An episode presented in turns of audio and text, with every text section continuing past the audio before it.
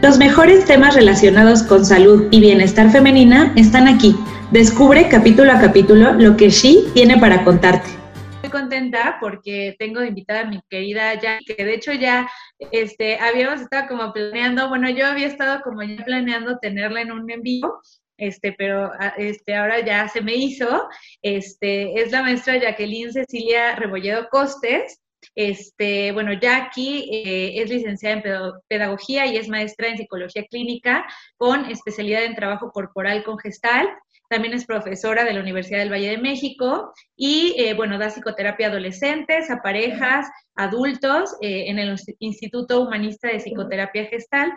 Este, ¿Cómo estás, Jackie? Creo que, no me faltó nada de la presentación. no, estuvo lo que le sigue de perfecto, mi Noemí adorada. Muy bien. Este, estoy ya ahorita terminando de llegar porque con todos los malestares tecnológicos estaba muy abrumada. Pero ahorita estoy bien contenta de estar contigo, de estar con la gente que nos pueda este, acompañar, tocando un tema que efectivamente es un tema bien delicado y que lamentablemente hoy por hoy me ha tocado acompañar a muchísimas personas. Digo lamentablemente por lo que implica, porque es como justo tocar la pérdida, el duelo y lo que implica la pérdida y el duelo para las personas. Y es justo esta parte especialmente sensible. Así es, así es, aquí sí. Y además, bueno, como siempre, este, empezamos a platicar, y bueno, a, programar el tema de acuerdo a las preguntas que nos enviaban en las redes sociales y este, bueno, aquí nos ha preparado este, una presentación, este, vamos a compartirla. Como siempre, este, bueno, saben que eh, siéntanse libres de eh, eh, hacer preguntas eh, aquí a través del Facebook Live, la gente que nos está acompañando videollamada, en el chat, si en algún momento tienen alguna duda, este, alguna pregunta, este, algún comentario, lo pueden hacer a través del, chat y bueno, yo aquí hago el favor de este, leérselo a Jackie. Entonces, tú me dices, Jackie, este, cuando vayamos eh, cambiando las diapositivas. Sí, este, y de hecho, justo lo que yo quisiera, mi mi querida, y los que nos escuchen, hacer esto lo más cercano a nosotros. Eh, si hay preguntas, si hay comentarios, eso me parece que es especialmente importante para mí. Eh, yo asocio un poco lo que es el duelo con también lo que es el trauma y la pérdida. Eh, la pérdida es el sentido físico, algo que perdemos desde físico. Y me encanta porque tú has de cuenta cuando platicábamos, me hacías varias preguntas, mi Noemí, y dentro de las preguntas que me hacías es, ¿es posible sufrir por la simple pérdida de una rutina? ¿Por qué nos afecta tanto? Eh, ¿Cuándo es necesario pedir ayuda? Y un chorro de interrogantes que tú vas haciendo que me parecen especialmente importantes. Eh, no es la simple ruptura, es todo lo que va a implicar, porque nos desestabiliza. Y justo lo que vemos como un trauma justo el trauma es un evento va a afectar de manera sorpresiva, que, nos, que es un evento inasimilable muchas veces. Y puede ser desde algo minúsculo a algo muy grande. Entonces, eso que nos desestabiliza, que, que es avasallador, una paciente me decía, ¿sabes qué, ya Es como si de repente perdiéramos el esqueleto. Y perder el esqueleto, si usas esa metáfora, es como si perdiéramos como nuestra interna. Y a queridos todos, es como el impacto del perder el esqueleto. Para eso, este, si le gusta ir pasando este mi pero sí insisto que sea como un diálogo, porque, porque es un evento avasallador, la pérdida. Y el duelo es como la experiencia psicológica que tenemos a partir de esa pérdida, que implica como reconocernos, muchas veces sin el esqueleto. Entonces, para poder más o menos ir teniendo como un esqueleto, de repente necesitamos del otro, no de repente, de remucho, necesitamos del otro que nos vaya conteniendo. Entonces, justo como, como ahí lo pongo, pues de repente tenemos una este, colega que nos dice, pues es que el duelo suspendido, y el duelo suspendido es hoy por hoy, y pongo ahí una leyenda de, de Unamuno que, que se las voy a leer justo. Unamuno en su obra Niebla escribió, entro de puntillas y sin ruido, y sin ruido, como un ave peregrina, y se la llevó el vuelo lento en una tarde de otoño. Murió en su mano, en la mano de su hijo, con sus ojos en los ojos de... Es desgarrador, pero aquí hay un contacto, hay un encuentro, hay una manera de despedirnos. Lamentablemente lo que hoy por hoy, aparte de lo avasallador que es la pérdida, estamos viviendo muchas veces como el no haber podido tener este contacto para la despedida. Todavía lo hace más desgarrador. Entonces es como yo les decía al principio de nuestra charla, eh, el trauma está relacionado con el duelo. Y el trauma es como si de repente nos llega un evento y nos encapsulamos. Nuestro cerebro no puede digerir muchas veces una situación y para eso necesitamos muchas veces de rituales, de apoyo, de un referente externo. Les voy a compartir una situación y, y todos de una paciente que me decía, Jackie, tuve que acompañar a una persona porque había eh, despedido, había partido, había muerto un familiar. Y me dice, estaba en su coche, sentada esa persona, y me dice, no podía salir del coche, levantarse e ir a la casa para dar la noticia. Literal, yo ahí lo asumo como falta esqueleto. Se levantó, me dice, tardó una hora en levantarse. No podía caminar era verdaderamente ir recargada de esta persona para entrar a la casa. Y cuando entra a la casa, la familia, cuando la ve devastada, no lo puede soportar eso. Entonces, de repente, aquí es como lo difícil de tocar algo que de entrada es muy desgarrador y que necesitamos del otro, pero que lamentablemente una de tus preguntas que hacías este, era el duelo es colectivo.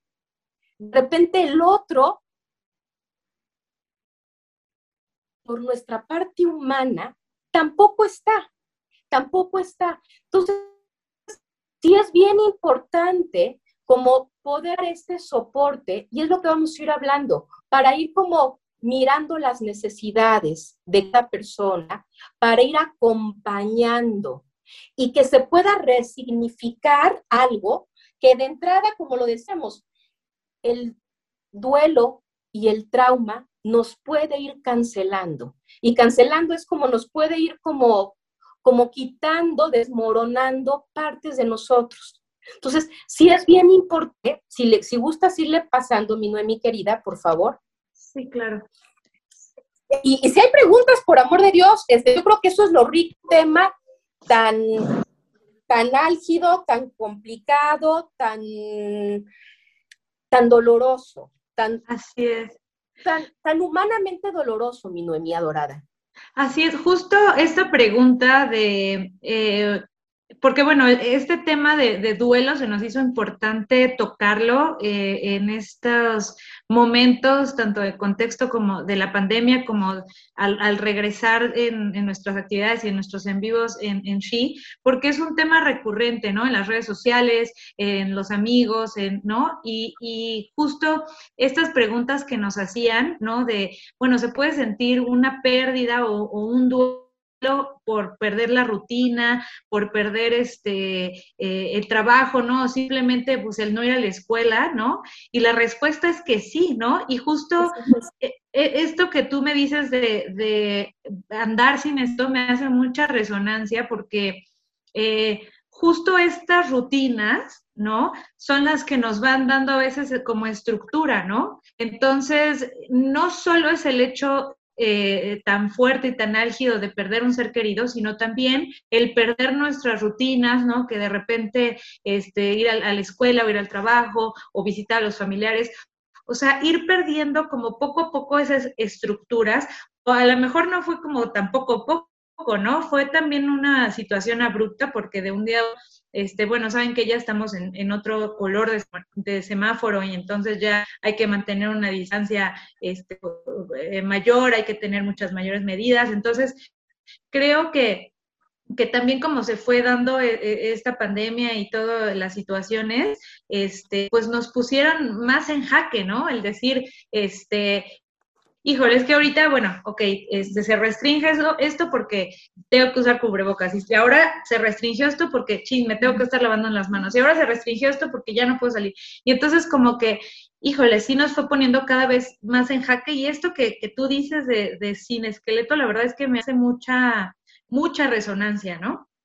Justo, es como, como este nivel de, de, de metáfora, y por supuesto nos quedamos sin esqueleto. El ser humano necesitamos necesitamos una estructura. Y, si quitamos el esqueleto y de repente se rompe todo de una manera eh, abrupta, de una manera este, fuerte, pues va dando un matiz diferente. Y si además mis características es que yo ya fui encapsulando diferentes situaciones de, de miedo, va a ser más difícil poder como sobrellevar. Entonces, sí, los rituales nos van a ayudar justo, como tú dices, mi querida Noemí, para reajustar, para ir resignificando el vacío real que vivimos cuando tenemos una pérdida. Y prefiero decirlo en primera persona porque lamentablemente son temas que humanamente hemos atravesado y que en la medida que estamos más sensibles a ello, nos permite como como ver lo importante de, los rituales, del orden, del saber abordar una pena de una manera muy respetuosa, dignificando la pérdida, dignificando los significados que tiene para la persona sin minimizarlos. Entonces, justo lo que pongo es como tener conciencia del duelo para conectar de manera, insisto, súper respetuosa con el dolor, con el dolor. Eh, no sé si vas a decir algo, Noemí. No, no, no, no. no. Eh, ahorita que digo esto, recordé y se lo platicaba a, a Clau en la mañana de, del mito de, de Medusa. ¿Qué es lo que pasaba con Medusa? Decían, si la observabas a Medusa, nos quedábamos, se quedaba la gente hecha piedra. Lo mismo pasa con el dolor y con la muerte, con el trauma. Si lo vemos muchas veces de manera frontal, nos paralizamos, nos convertimos en piedra. Nuestro sistema nervioso muchas veces paraliza o se fractura, cinde. Entonces, para ver el trauma, para ver situaciones tan dolorosas, muchas veces primero es como partir de afuera, partir de la periferia para ir dando sostén, para ir como dando ese sostén que cobije a la persona con sus significados, que eso es lo que me parece especialmente importante. Y como viene en, el, en la siguiente diapositiva, o sea, influyen muchas cuestiones, mi mi querida. O sea, muchas cuestiones. Eh, no podemos minimizar el dolor ajeno. No vamos a maximizarlo, pero, pero es como el otro día una paciente me decía, oye Jackie, una tanatóloga le dijo a una tía que ya no llorara. Y yo digo, el llanto ayuda a liberar y a limpiar. Entonces, si es necesario como de repente romper el, eh, cuando hay un trauma nos encapsulamos. Y cuando ese trauma va saliendo, empieza como a ver como un temblor muchas veces. Y ese temblor, llanto, lo que sea, muchas veces genera miedo en la persona y en el entorno también.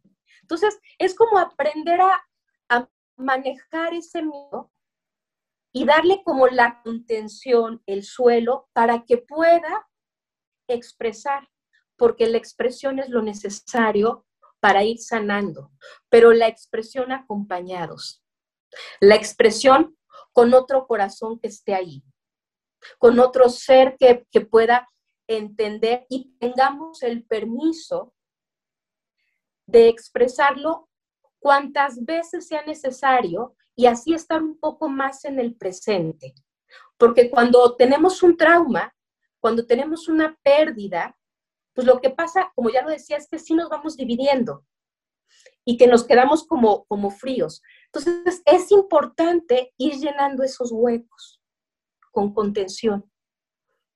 Entonces, por eso, sí. Ah, perdón, Jackie. Y fíjate que es algo que, trabajamos mucho en, nuestros talleres, eh, digo, lo comparo un poco eh, con nuestros talleres de eh, el nacimiento de una nueva madre. Nosotros, la, doctora Cristel y, y yo hacemos mucho hincapié en que Mm, hay que eh, tocar esas emociones difíciles, este, hay que verlas, hay que reconocerlas y no meterlas abajo del, tapete, ¿no? O abajo del, eh, o atrás de la puerta, ¿no? Este, porque a veces pensamos que, como tú bien lo dices, es que, este, pues ya es a lo mejor mucho sufrimiento, o ya a lo mejor es mucha tragedia, o ya a lo mejor este, es, es demasiado, ¿no? Entonces mejor pues lo, lo vamos pasando, ¿no? Abajo, o, muchas veces también este, sentimos así de, es que, ¿cómo voy a ponerme triste porque no voy a la escuela, ¿no? O cómo, pues, se van a reír o, o cómo me voy a sentir eso porque, porque estoy todo el día en la casa, ¿no? No, eso mejor lo, lo oculto, lo pongo abajo del tapete. Y no, o sea, hay que hacer frente a, a esas emociones también, hay que reconocerlas, hay que tocarlas, ¿no? Lo que dices me parece bien importante, Noemi, pero hay que ser respetuosos en la tocadera. Ok.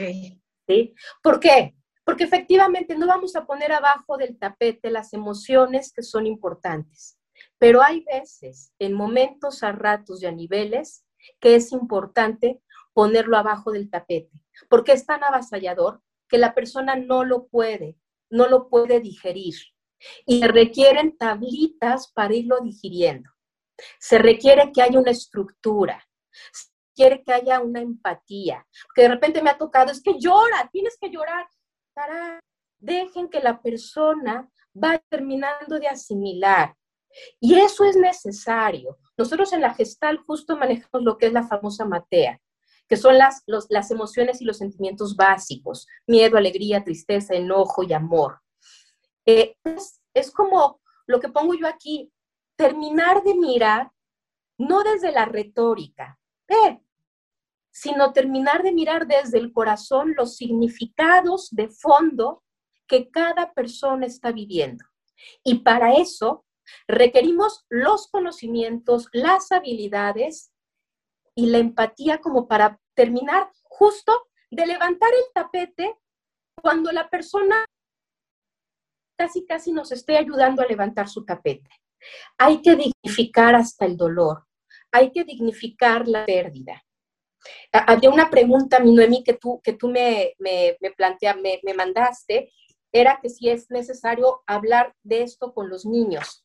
Ajá, sí, sí, sí. Sí, se debe hablar con los niños del duelo. Eh, son situaciones que están en el campo, que de alguna manera se perciben, se huelen. Y me parece que hay que mirar al otro, cuál es su nivel de madurez, en dónde está el otro, sin minimizarlo. Pasa lo mismo con los niños o con las personas mayores, que de repente es que ya no escucha, es que ya no ve, y, vamos perdiendo la dignificación de la persona. Y me parece que si de por sí estamos viviendo situaciones dramáticas, el trauma, el duelo, la pérdida, no es, no es preciso dejar de mirarlo. Es, es necesario justo ventilarlo, procesarlo, que la persona lo pueda hablar y expresar para que lo pueda resignificar. Que ahí es justo el, el, el reto que se tiene, ¿no? Eh, atravesar lo que nos pasa. Entonces, este, justo ahí yo pongo, ¿cómo puedo dejar de sentir este dolor? Yo, yo digo mucho y lo retomo de, de otros colegas gestálticos que decimos, pues la única manera de salir del dolor es entrando. Pero si eso tú a una persona que lo está sufriendo le dices entra el dolor, si te sacan los ojos, que no. si te sacan los ojos se queda corto, obvio. ¿Por qué? Porque como dice ahí, necesitamos de un suelo social.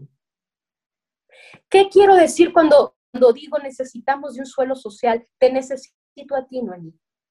Necesito de un otro.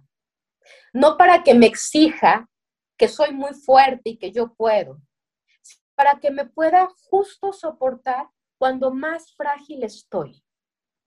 Y justo es como poder honrar a los muertos, honrar a la pérdida, honrar el hueco. Eh, suena esto como muy eh, devastador y, medio fuerte y demás, pero es como, eh, también la herida tiene un, un, foco de esperanza y un foco de, pero es como poder honrar, poder honrar y poder generar, justo aquí es nuestro reto, Noemí, poder generar este suelo fértil, este suelo social, este, tienes el chance de derrumbarte. Yo creo que a ti en alguna ocasión mi Noemí te decía que no se me da mucho a mí el llorar, pero que en una ocasión se me dio el llorar y estaba medio llorando y medio goteando y una de mis hijas pasó y le digo, no, no, no, flaca, vete, ahorita no es momento. Y me dice, ma, pero es más lindo llorar acompañada. Y sí, y sí. Entonces, justo para situaciones de trauma en donde vamos encapsulando, la idea es que no se siga encapsulando, porque el ser humano nos escindimos, nos defendemos y nos encapsulamos aquí como si fuera esto y le vamos poniendo cemento y le vamos poniendo capas porque duele abrir la válvula. Entonces, sí es como un trabajo de, de mucha valentía, de mucha valentía. Entonces, yo, ¿podemos dejar de sentir el dolor? Sí, pero a momentos, a niveles y sin prisa para ir sanando, para ir sanando. Eh, se puede ir modificando la intensidad del dolor, pero es como, como aprender a acompañarlo. Ese, ese me parece que es el reto, ¿no? Eh, de, el, el, ejemplo que les decía de la mujer que iba entrando a la casa y que la familia se quedó impactada al verla devastada. Es como tocar el susto de la familia y tocar también como, como el esqueleto de la persona. ¿Sí? Entonces, este, no sé si hay alguna pregunta o algún comentario, mi Noemí Adorada.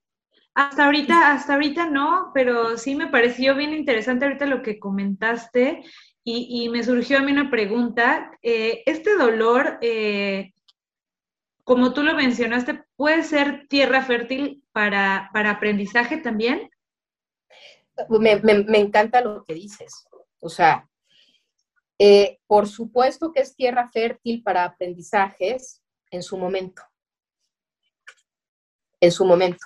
Yo sí soy de la idea de que todo nos va a servir y todo nos sirve y vamos aprendiendo. Y vamos aprendiendo hasta de las situaciones más escabrosas y más difíciles. Eh, la cuestión es como estar verdaderamente preparado para eso. Eh, estaba buscando una frase que me había gustado mucho de, déjame ver si la, encuentro, de, uno de los autores que había estado como revisando ahorita, en donde dice, dentro de la, dentro de la herida o de cada herida está la semilla de la curación y de la renovación. Entonces, por supuesto que se aprendiendo, pero lo importante es aprender desde la sensibilidad. También aprendemos a callar las emociones, aprendemos a no expresarlas, aprendemos a no sentir. Eso es lo más sano, porque de cualquier manera nuestro maravilloso cuerpo lo va a sacar en algún momento. Entonces, sí, esas experiencias y esta frase a mí me dominó en mí, dentro de cada herida, la semilla de la curación y de la renovación está presente. Entonces, por supuesto que sí se puede generar aprendizaje para la persona que atraviesa esa profundísima prueba, también para todo el contexto y para todo el ambiente familiar. O sea, todos vamos creciendo, sándonos juntos y verdaderamente como yo creo que las situaciones que estamos viviendo ahorita de manera tan fuertes nos ayuda a tocar también esta parte de aprendizaje lo más humano, lo más empático, lo más sensible posible. Entonces, sí, me parece muy rico, muy rico. Miremos el contexto, miremos las circunstancias, miremos todo el proceso para aprender. Perfecto. para aprender. Este, yo sigo hablando, de cuenta, y una de las cosas que hablo, pero que me parece especialmente importante es mirar los significados que tiene. Para aprender, o sea, aprendamos como retomando la vida, ¿no? Pero no es fácil. Eh, no podemos forzar los ritmos y forzar los tiempos. La persona necesita un referente, un otro. De preferencia, alguien que tenga como, como el, el continente para poderlo recibir, para que no salgan los dos huyendo, para que no salgan los dos corriendo, para que pueda escribirlo. Yo de repente les comento a algunas personas, no hay que manosear el dolor. Y me decía, ¿cómo? Entonces no tiene que expresar. Le dije, ojo, yo dije, no hay que manosearlo, hay que respetarlo, hay que darle su dignidad y hay que promover la expresión a partir del habla. Pero la expresión está en el tiempo. Tú lo sabes, mi Noemí, cuando un ser humano estamos en shock, nos, nos escindimos. Y si luego a la persona le dices, estando en shock, que vaya a hacer una declaración, como se escinde, no tiene la posibilidad de dar como, como una relatoría eh, bien, completa. Va, va rompiendo, nos vamos fragmentando. La idea es como, como irnos recuperando, resignificarnos. Para eso el otro ayuda. ¿Sí? Oye, aquí me surgieron ahorita, bueno, a mí me surgió una duda y tenemos aquí una pregunta de la gente que nos está viendo. El primero es, bueno, hay que em, eh, estar eh, ahí, ¿no? Para la otra persona, este, en estos momentos, este, para, eh, digamos, para, para ser el otro hombro, para estar ahí de apoyo, pero ¿cómo podemos nosotros ahorita, en, justo en esta época eh, que no podemos tener mucho contacto físico, este, que no, pues que no podemos abrazarnos, que no, a veces no podemos vernos físicamente? O sea, ¿cómo podemos suplir eh, esas, esas palabras o ese sentido de, de, de querer acompañar, de ese acompañamiento, ¿no? Porque muchas veces, este, eh, bueno, lo hemos platicado muchas veces, ¿no? Las personas a veces no tenemos este, la, formación, la, educación para estas este, situaciones, ¿no? Y a veces eh, ahorita en este momento de distanciamiento que hay que a lo mejor que escribir un mensaje o alguna situación, bueno, no sabemos ni por dónde empezar, ¿no? Entonces, o sea, la pregunta es, en estos momentos que sí necesitamos estar acompañados, pero a la vez hay un cierto distanciamiento, ¿cómo le podemos hacer, ¿no? Sí, eso es una pregunta bien importante, eh, porque el reto es mayor, ¿no? Eh, el reto es mayor y el reto es como, a ver, identifiquemos las necesidades básicas. Un ser humano sin comer, sin dormir, sin, sin, sin ese cuidado personal es difícil que sobreviva. Entonces, ahí es como poder mirar dónde está el otro y poder como cobijarlo. Y cuando digo que el reto es mayor, es como efectivamente, ahorita por Zoom, ahorita a la distancia, ¿cómo podemos tocar al otro?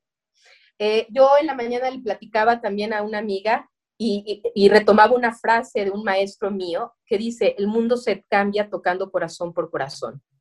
Y no quiere decir que voy a hacerle una cirugía y le voy a meter el dedo y toco su corazón, es como, ¿qué estrategias sí puedo fortalecer para poder sonreír con los ojos aún con el cubrebocas, abrazar con la palabra aún a la distancia, cobijar, porque de repente nos podemos como envolver en la inercia de, pues bueno, todo está tan mal y está la distancia que ya no hay más que hacer, ¿no?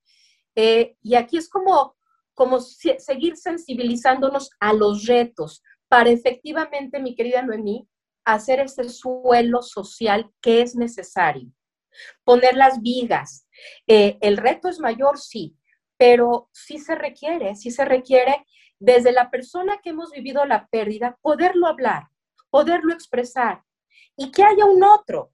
Y, desde escribir, desde poder hacer, tal vez no, no una carta a la persona que falleció, porque eso pudiera ser un poquito lo que decía del síndrome de, de Medusa, como muy frontal en momentos, sino poder hacer un diario de qué es lo que hiciste hoy, qué es lo que vas haciendo.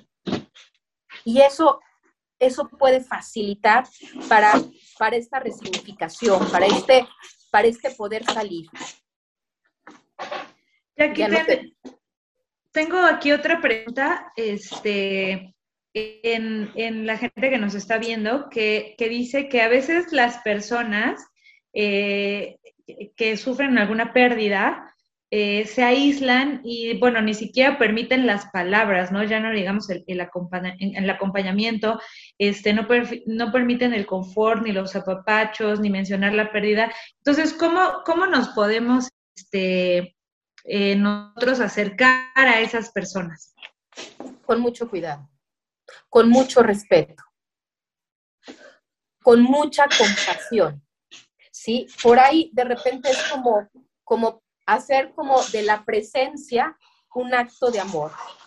De la presencia, yo siempre lo he dicho, y no, lo digo yo, el bienestar está asociado a la presencia. Cuando hay patología o cuando hay enfermedades, que hay ausencia, ausencia física o ausencia emocional. perdón, perdón, Jackie, que te interrumpa. Las personas que también están en la llamada, este, ¿pudieran por favor cerrar su este, micrófono para que no se pierda la, imagen de Jackie y no se pierda este, la continuidad? Muchas gracias. Listo, perdón Jackie. No, eso que dices es, es, como seguir mirando a la gente. ¿Sabes qué? Esta pregunta me encanta porque es ver el proceso humano, lo que hacemos los humanos cuando estamos heridos cuando estamos lastimados. El mismo animal de repente cuando está lastimado va y se, aparta para curarse. Hay momentos que requerimos eso. Y hay momentos, es como, como poder saber que puede haber otro para ir hablando, porque sí se necesita resignificar. Algo pasa bien curioso, curioso. Cuando hay un trauma, que es esta situación abrupta, que es esta situación sorpresiva, avasalladora, que nos desestabiliza, pues se encapsula. Lo, lo dije ya varias veces. Eso que se encapsula tiene que ir saliendo. Entonces, para que vaya saliendo, se requiere como darle el tiempo, darle el tiempo de repente hasta para que esté como como en esta necesidad del silencio.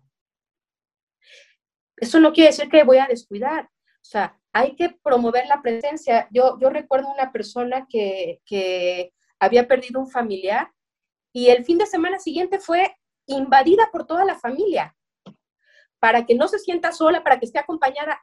Qué lindo y fue un acto muy amoroso. Pero como lo hemos platicado, mi Noemía Dorada, de repente el infierno está repleto de buenas intenciones, ¿no? Este, entonces, eh, de repente ahogamos al otro. De por sí ya está ahogado por su tema y por su dolor y por su sufrimiento. Entonces, es como dar aire. A una herida se le tiene que dar oxígeno.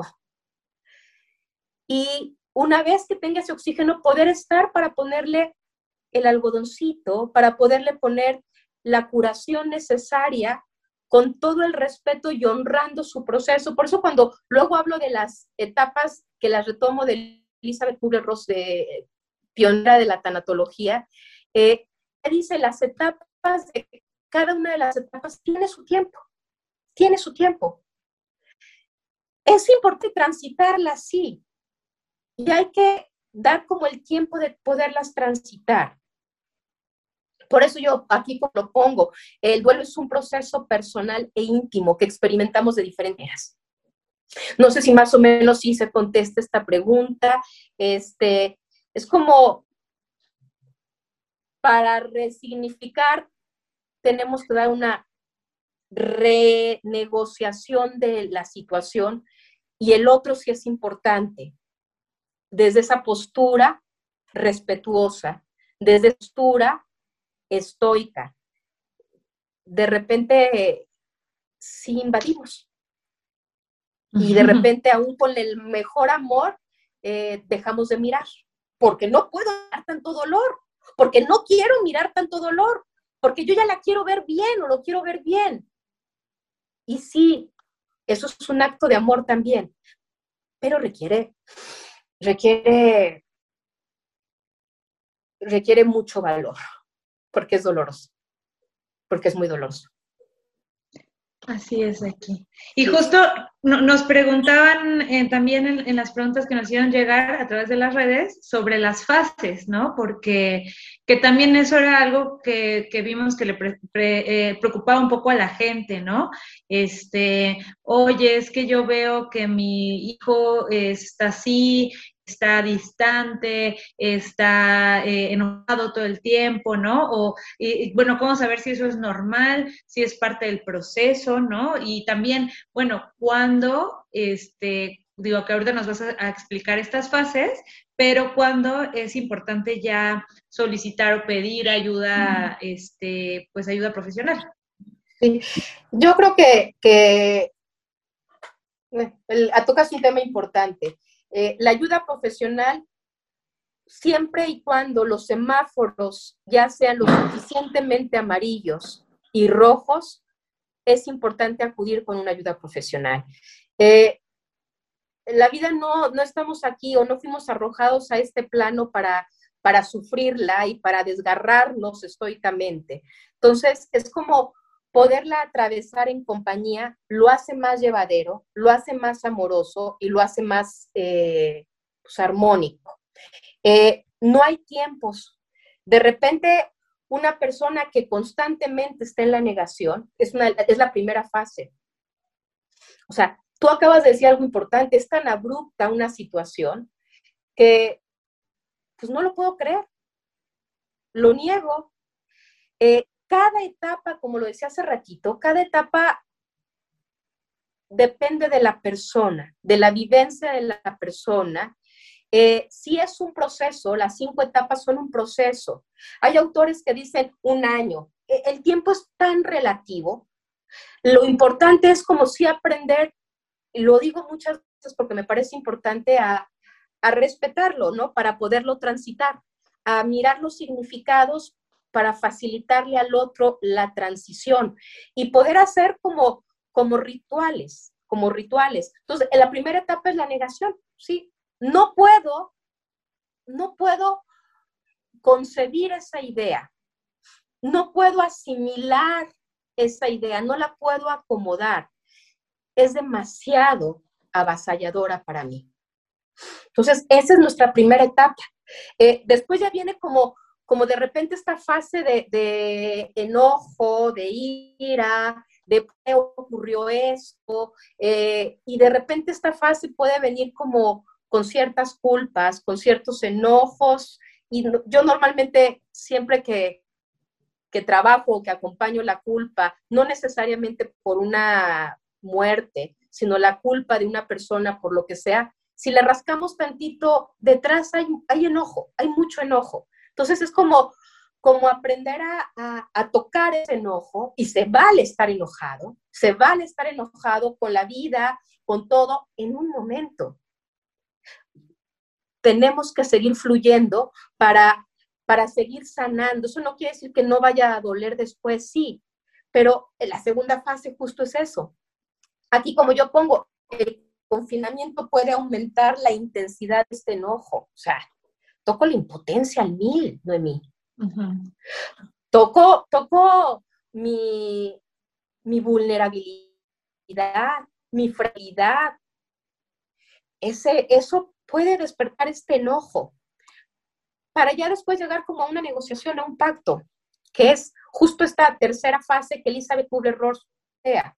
O sea, esta frase en donde se afronta, como ahí lo pongo, ¿no? Como se afronta la culpa que ha podido generarse y se produce la resiliación con aquello a lo que estaba dirigida la, el enojo, la ira. Ya no lo percibo como culpables, me empiezo a reconciliar. Eso no implica que no sea todavía doloroso, por supuesto. Tengo yo una, una persona que va a consultas conmigo y me dice, Jackie, cada vez estoy más consciente de que ya no está conmigo. Y eso es un gran paso. Eh, y es como ya vamos, va, negociando, quiero, quiero hacer algo más, quiero hacer algo, quiero por aquí como lo que pongo, quiero donar dinero para la investigación, quiero hacer me voluntaria, quiero hacer algo como decir como poco a poco en este proceso de resignificación. Acuérdense que, que el ser humano somos holísticos, pensamiento, emociones y cuerpo. Eh, la parte fisiológica habla, la parte de nuestro pensamiento pues también se va interactuando y nuestras emociones, que en momentos se nos da la gana ponerlas en el tapete, eh, que son sagradas, que son sagradas, de repente esta negocio, pues es como voy reconciliando con el difícil evento que estoy viviendo. Llegar después a tocar nuevamente esta tristeza. Como tú decías, mi, mi adorada, es bien importante reconciliarme con lo que siento. Eh, el, otro día en una clase, una persona me decía, es que hay que aprender a ver como re lo que sentimos. Y suena absurdo, pero de repente nos han enseñado tanto a invalidarnos que no se vale sentir lo que siento, porque sentir lo que siento es signo de debilidad, de lo que fuera. Entonces es como empezar a depurar literal, a limpiar con un trapito, a sanar con una bendita, para poder tocar y cuando llegue esta tristeza, poder como abrazarla. Abrazarla no para ahogarla y no pasa nada, ya no llores, ya fue mucho tiempo. No, es como, de repente me da mucha ternura. Hay personas que en consulta me dicen, perdóname que llore. Digo, no, no, no.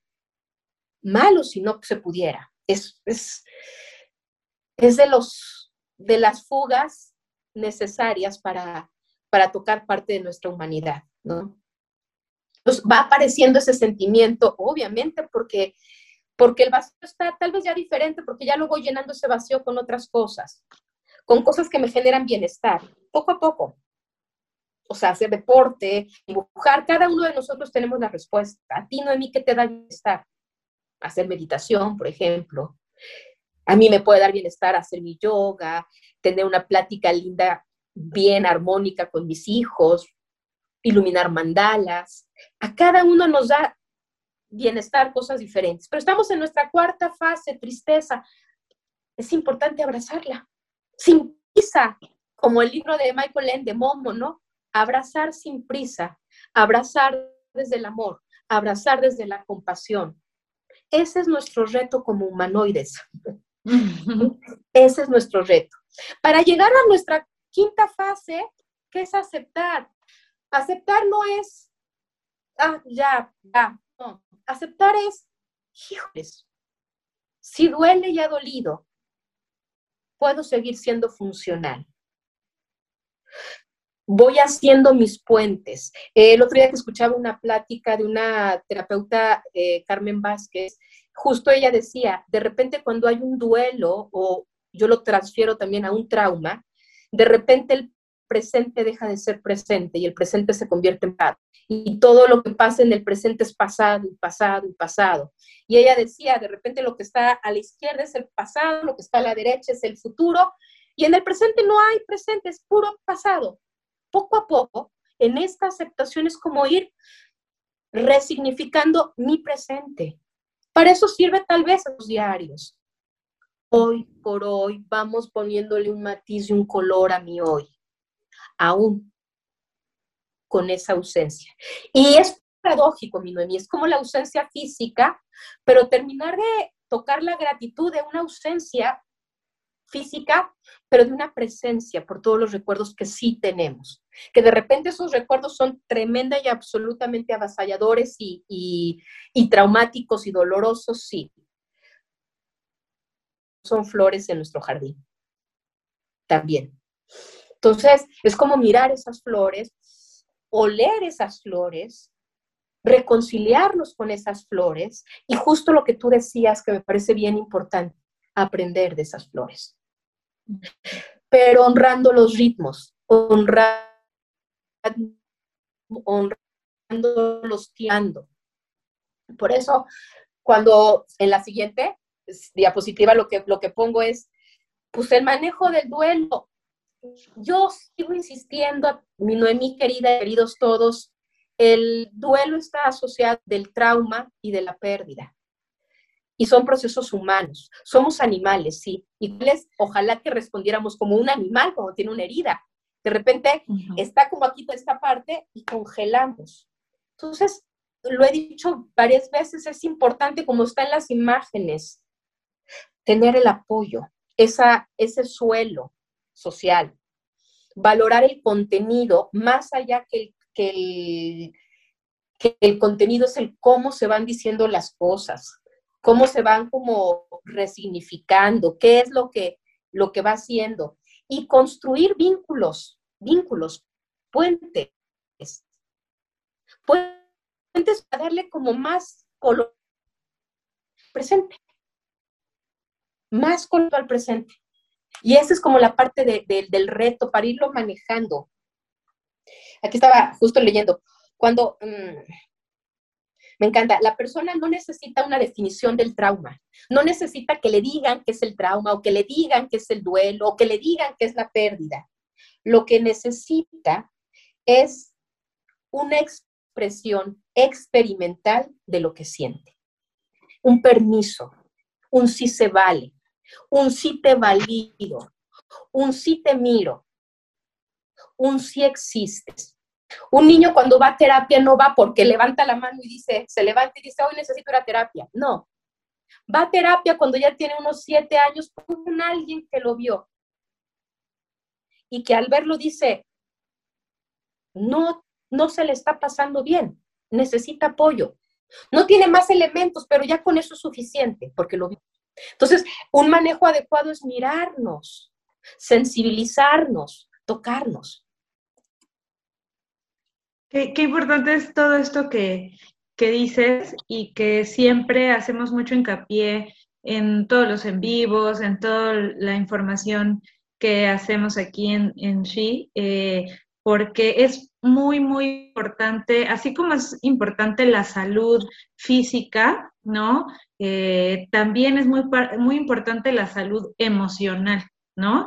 Y ya lo platicaba yo creo en otros en vivos y, también con otras personas y en otras clases, que a veces eh, culturalmente, ¿no? Es como no tan aceptado justo este, el llorar, ¿no? El mostrarte este, vulnerable, el, tomar tus tiempos, ¿no? El, el, tomar tus tiempos, bueno, ahora cada vez la vida, este, las circunstancias nos va exigiendo este, ser más fuertes, más poderosos, más capaces, más rápidos, más todo, ¿no? Y entonces, este, esto, esto es tan importante, o sea, reconocer estos tiempos, reconocer la vulnerabilidad, reconocer que eh, por ahí alguna vez alguien me decía que estar mal también está bien, ¿no? Estar mal de vez en cuando, ¿no? De ratos, está bien también, ¿no?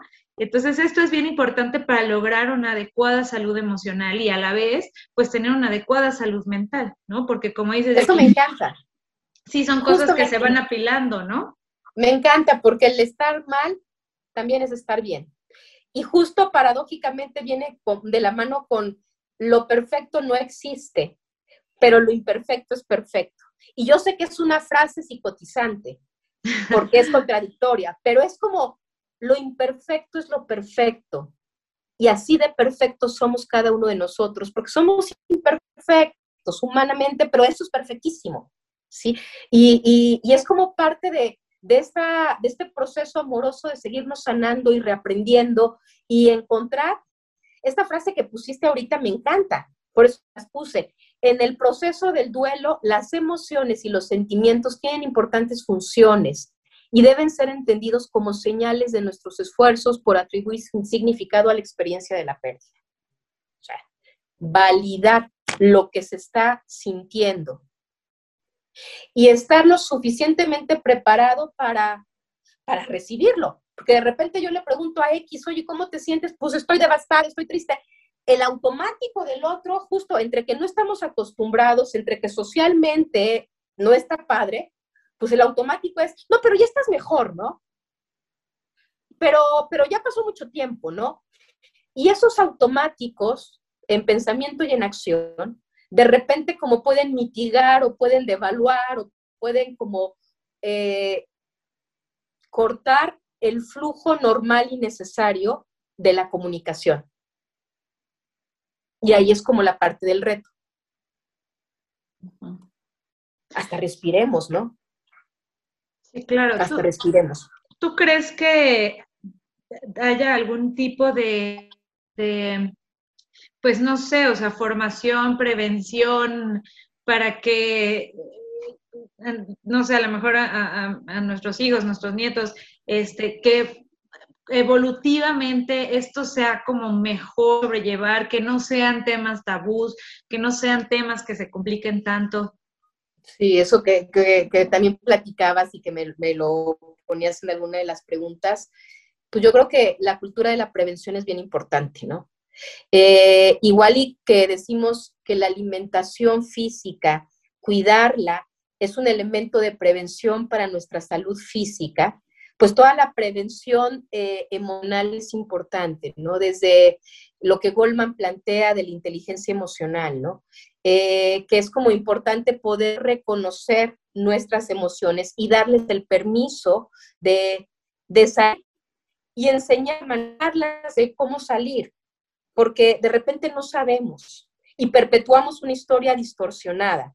Eh, por ejemplo, yo te puedo decir, de repente hay gente que en el consultorio me dice, oye Jackie, es que ya pedí, casi me dicen, como tú me dijiste, y no salió aquí. Y yo les digo, ¿cómo fue? En primera, nunca digo pide, ¿no? Pero bueno, yo siempre, cuando se toca ese tema, les digo, ¿cómo fue que pediste? Y entonces me empiezan a contar su evento y les digo, ojo, parece ser que, que más allá de pedir, arrebataste. Y cuando arrebatamos, algo pasa con el otro. Entonces hay que aprender a pedir con la fortaleza en la prevención justo, Noemí, con la fortaleza de estar preparados para no recibir lo que estamos pidiendo. Y para eso se requiere mucha madurez. De repente, no hay adultos lo suficientemente maduros emocionalmente, o no habemos, en momentos no lo somos, no lo somos. Entonces, en esta prevención es bien importante checar que en el trauma y en el duelo hay un chorro de factores que afectan. Desde el incidente, ¿qué es lo que pasó? ¿De qué estamos hablando? ¿En qué contexto está? ¿Cuáles son mis características físicas? ¿Qué tantas raspadas tenemos? ¿Cuál es mi capacidad resiliente de afrontar los peligros? Todo eso se tiene que considerar justo en la prevención para fortalecernos anímicamente, para fortalecernos lo más fuerte como personas, pero como comunidad, como familias, como sociedad, para poder, sí, echarnos la mano cuando, cuando más se necesita. Y eso también es prevención. No pasa nada, no se acabe el mundo con que tú estés quebrado un, un momento. Todos nos quebramos, pero que haya la cultura de la contención, de ser continentes, eso es todo un proceso. No sé si por ahí más o menos, mi querida. Sí. Y justo está un poco relacionado con esto que aquí pusiste en la, diapositiva. Las imágenes son pues, tapados, desde aprendamos a sonreír con la mirada, insisto, a abrazar con la palabra, a encontrarnos en la distancia, a sensibilizarnos, a, como decía hace ratito, a tocar corazón por corazón acompañándonos. Eh, y un poquito es como pues, nuestro cerebro reptiliano, que es instintivo, pues que pueda pasar ese cerebro más mamífero, emocional y sistema límbico, para llegar a la neocorteza que pueda reestructurar y resignificar, ¿no? Pero en trabajos del duelo es aceptar la realidad de la pérdida. No necesitamos rudezas innecesarias, no ya puede ser bastante caótico lo que se vive como para tener rudezas innecesarias. Es que tienes que aceptar, sí, lo, lo va a tener que aceptar, pero dale chance, ¿no? Reconocer las emociones de la persona como dice y lo que dice, adaptarse a un mundo en el que no está la persona muerta, no está esa presencia física, es tremenda y absolutamente doloroso. Pero es como abrazar los recuerdos, abrazar los aprendizajes, abrazar todo lo que está que no es fácil, mi Noemi, que no es fácil. Reconstruir la línea del tiempo, que es lo que les decía, ¿no? Sea, que mi, mi presente pueda ser presente. Y para eso se requiere como, como volvernos a reconectar, volvernos a reconectar. Y sí se necesita de repente de unos otros.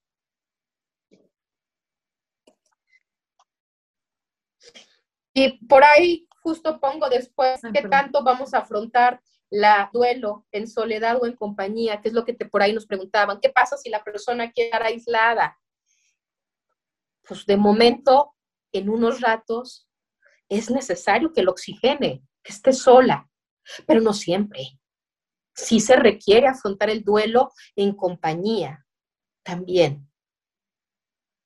Que haya una presencia. Eh, leyendo yo un libro eh, de Levin del manejo del trauma, ponía un ejemplo lindo que, lo compartí también en la mañana, eh, en donde decía que un pajarito iba volando, repente ese pajarito eh, choca con una ventana de vidrio y cae. Y entonces cuando cae, hay un niño, el niño lo levanta y lo sostiene. Y lo sostiene un rato, el pajarito tiene el tiempo para recobrarse y una vez que se recobra, sale, siente el calorito del niño y sale, lo sostiene. De repente, si ese pajarito hubiera caído y no lo hubiera recogido nadie, quién sabe qué hubiera pasado. Pero está la posibilidad de que cayó en el frío, se dio un golpe más fuerte, no hubo alguien que lo sostuviera y muere. Y también está la otra posibilidad de que es sostenido ese pajarito y es tan manoseado y tan tocado que no puede recobrarse que vuelve a tocar su susto y que vuelve a tocar su miedo y no puede recobrarse. Entonces ahí es como, como lo delicado del sostén y del acompañamiento, ¿no? Para poder salir, ¿no? Afrontarlo en soledad o en compañía es como, como yo lo que pongo después en la siguiente es, ¿qué nos queda? ¿Qué me queda? Pues escuchar al dolor, aceptarlo, abrirnos a momentos de dolor íntimo y solitario sin necesariamente aislarnos. Es sano que tu sufrimiento sea acompañado de otras personas que también sufren con él. ¿sí? Es como abramos la cápsula para que no quede empantanado y quede perpetuamente somatizado, porque imaginémonos que estar como en esta situación de alerta constante es devastador. Es desgastante, casi, casi insoportable. Entonces, eh, ¿qué nos queda aprender? Justo, mi, querida, una de las cosas que tú decías. ¿Qué nos queda? Aprender. Aprender. Eh, y, fíjate, en, en, esta agenda que me compré, que me encantó, en el mes de marzo dice, los grandes cambios siempre vienen acompañados de una fuerte sacudida. No es el fin del mundo, es el inicio de uno nuevo. Eh, pero para ver ese inicio de ese nuevo, es dignificarlo, es honrarlo, es agradecer. Es ritual, diferentes humanos posibles ante un proceso completamente humano, físico, tortuoso y doloroso. En compañía, construir futuro partir de presente constante, que es lo que irlo construyendo. Sin esto, si necesitamos del otro. Quitemos como esa, esa soberbia de solos podemos, hay que ser completa y absolutamente independiente. Somos seres interdependientes, somos seres sociales, somos seres sexuales, somos seres eh, espirituales, somos seres energéticos, somos todo eso y más, somos holísticos. Pero bueno, eso más o menos, no sé si hay más preguntas, mi Noemí, este, yo podría seguirme, pero yo creo que lo rico es... Sí, una, una, este, una plática este, bien, bien rica, ¿no? Eh, aquí, mira, nos pone la, gente que nos está viendo este, en la llamada. Eh, todos tenemos miedo al dolor. ¿Será por eso eh, no nos gusta tocar el de otros? Y bueno, te felicitan aquí por esta super presentación. No, no, qué pregunta tan, tan sensible y tan importante. Por supuesto. ¿Y sabes qué? Por eso me cuesta tanto trabajo tocar el del otro y sobre todo cuando el otro es un amor mío. Eh, yo creo que a ti te lo había comentado, mi, mi querida. En alguna ocasión, hace miles de años, un poquito menos de miles, pero muchos años, cuando yo todavía estaba en la universidad, murió un amigo mío muy querido, muy querido. Y la respuesta amorosa de mi mamá fue, yo soy su nena. Nena, si sigues llorando, si lloras, no vas a ir al sepelio. No me lo dijo desde una maldad, me lo dijo desde su bondad, porque ella no podía ver el dolor de su hija, que era yo. Entonces, justo la pregunta que te hacen me parece muy sensible y muy humana. No es fácil tocar el dolor del otro porque me recuerda mi dolor. Si yo ya lo tengo más o menos trabajado, porque también he visto, me es fácil tocar su dolor y su dolor me ayuda a seguir sanando el mío. Porque estamos retroalimentando, no es la falsa samaritana. Yo te ayudo, pero me estoy ayudando mucho, mucho. Entonces, tocarnos no es fácil. Hay que tocarnos con respeto y con dignidad. Aquí también nos ponen, ay, perdón, perdón, Jackie, este, el comentario de, de, utilizar las redes sociales este, para abrazar a la distancia, ¿no?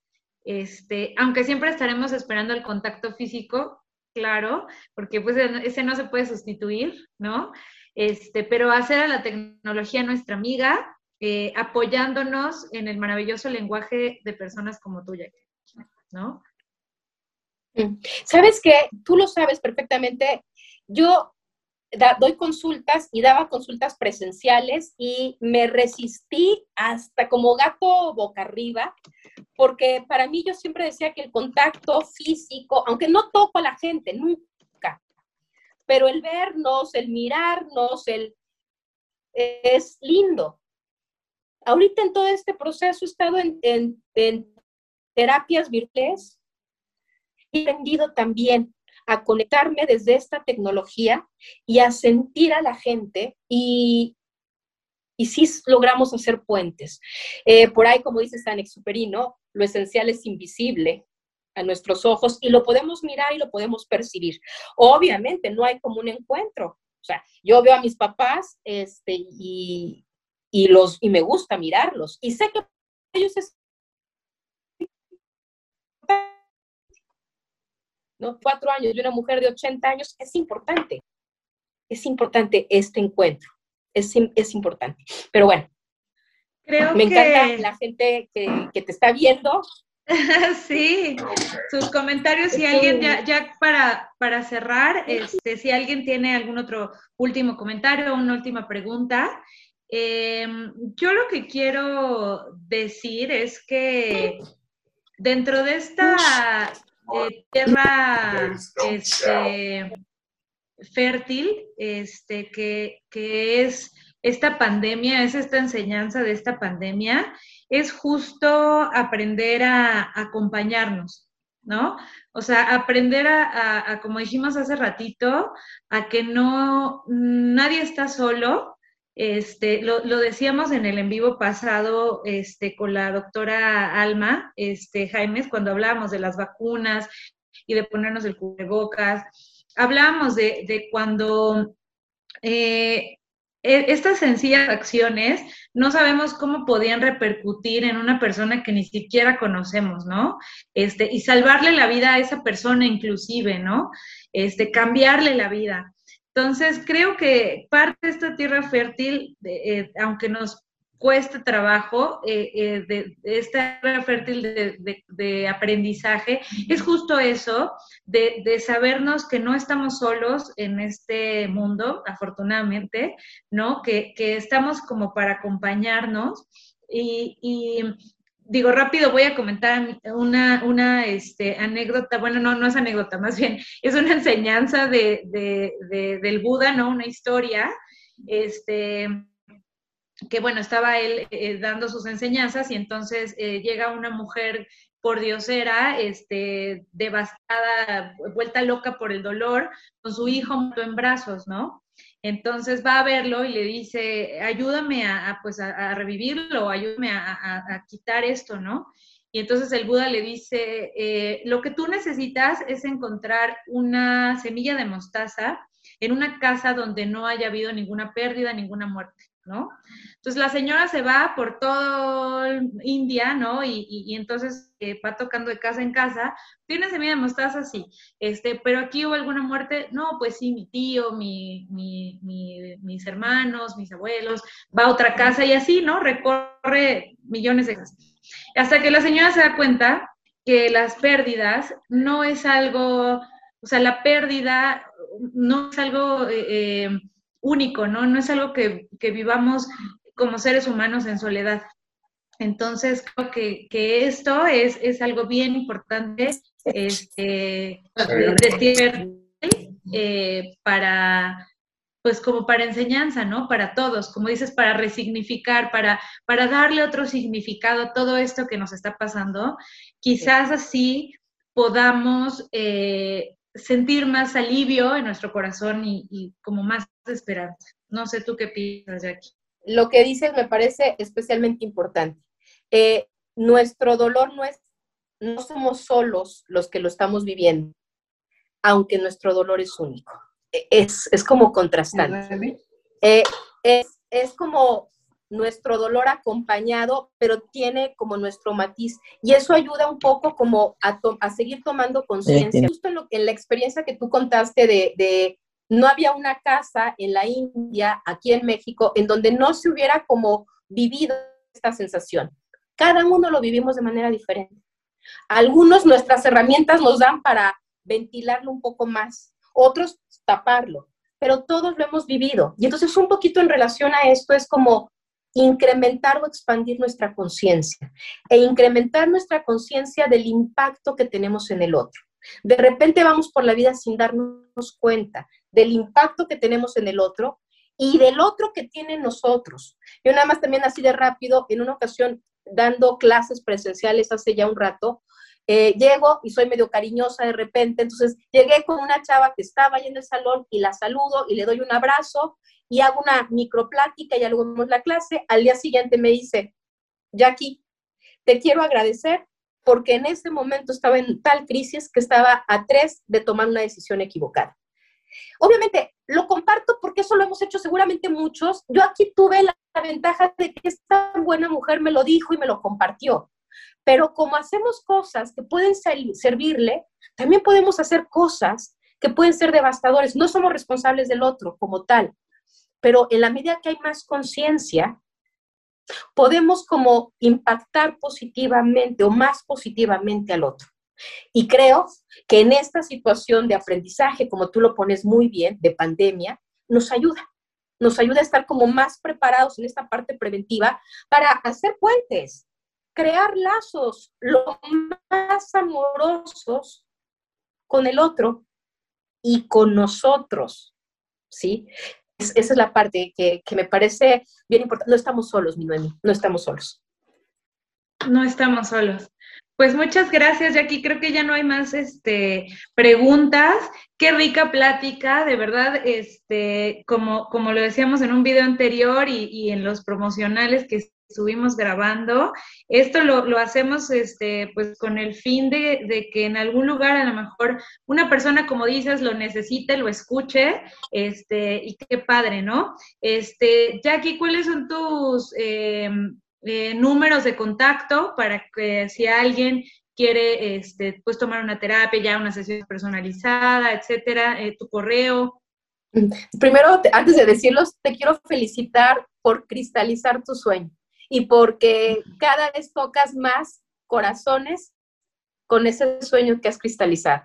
Y acuérdate que el mundo se cambia justo así, tocando corazón por corazón. Entonces, eso primeramente te felicito. Entonces, bueno, soy Jacqueline Bolledo Costes. Mi teléfono, por lo que gusten y manden, es 55 54 00 1397. Cualquier cosa, pues está Noemí, tiene mis datos, mis contactos y todo, y aquí con, con ella perfectamente podemos estar en contacto también. Perfecto, pues muchísimas gracias, Jackie, me despido. Muchas gracias por tu tiempo.